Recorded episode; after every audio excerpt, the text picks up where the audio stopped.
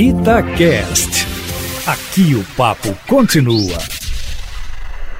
Olha, Aline, houve um tempo aí, quando não havia celular gravando, o de respeito de um desembargador rasgando multa de guardas municipais no cumprimento do seu dever. Olha aí o caso de São Paulo, que se dizia, nesse tempo, que ordem de juiz não se discute, cumpre-se. Mas agora, com devido respeito que se deve à justiça, é evidente que se pode discutir a decisão, por exemplo, do magistrado mineiro que ontem mandou o prefeito Alexandre Calil abrir todos os bares e restaurantes de Belo Horizonte. Uma decisão polêmica, até porque não é a primeira vez que o juiz investe contra a prefeitura e acusa o prefeito de abuso de poder, improbidade administrativa e pede que o Ministério Público investigue os atos de Calil durante a pandemia.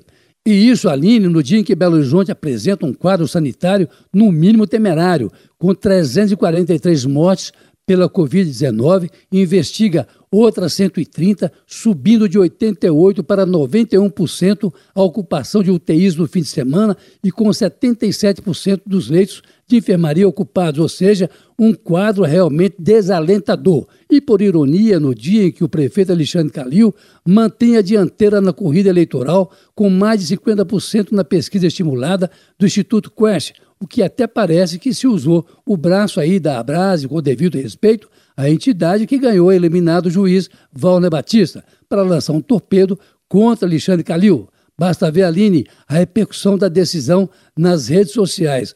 Uma hipótese, óbvio, meramente especulativa, até porque não seria plausível, ainda que nesse mesmo magistrado tenha investido outras vezes contra decisões de Calil para combater a pandemia. Curioso é que a mesa Brasel, diz que, na verdade, o que a motivou a tomar a iniciativa de recorrer à justiça foi porque deixou de ser convidada pela prefeitura para participar das discussões sobre o funcionamento de bares e restaurantes em Belo Horizonte, tanto que está deixando por conta dos comerciantes a decisão de abrir ou não as suas portas. Ora, mas para isso bastaria a justiça pedir a sua inclusão na mesa de debates, não ser necessário, para isso, pedir a reabertura do comércio tido como não essencial pela Prefeitura, que, aliás, ontem mesmo recorreu da decisão judicial. O magistrado, contudo, impôs tantas condicionantes para a reabertura dos bares e restaurantes que, pelo menos, os pequenos estabelecimentos não terão meios de voltar a funcionar, como, por exemplo, essa manutenção de 13 metros quadrados para cada cliente no seu interior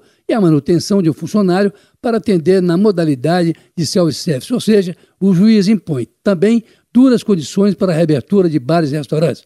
Bom, vamos ver hoje, Eustáquio, como essa situação vai se desenrolar, porque a ordem foi dada, a Prefeitura recorreu e hoje ainda é possível que o Tribunal de Justiça se manifeste sobre a decisão do magistrado. Lembrando que Belo Horizonte atravessa o que se poderia chamar de pico do ataque do coronavírus, com prejuízos para todo mundo, incluindo a saúde mental das pessoas. Olha, não saia às ruas, fique em casa, cuide-se e dos que lhe são próximos.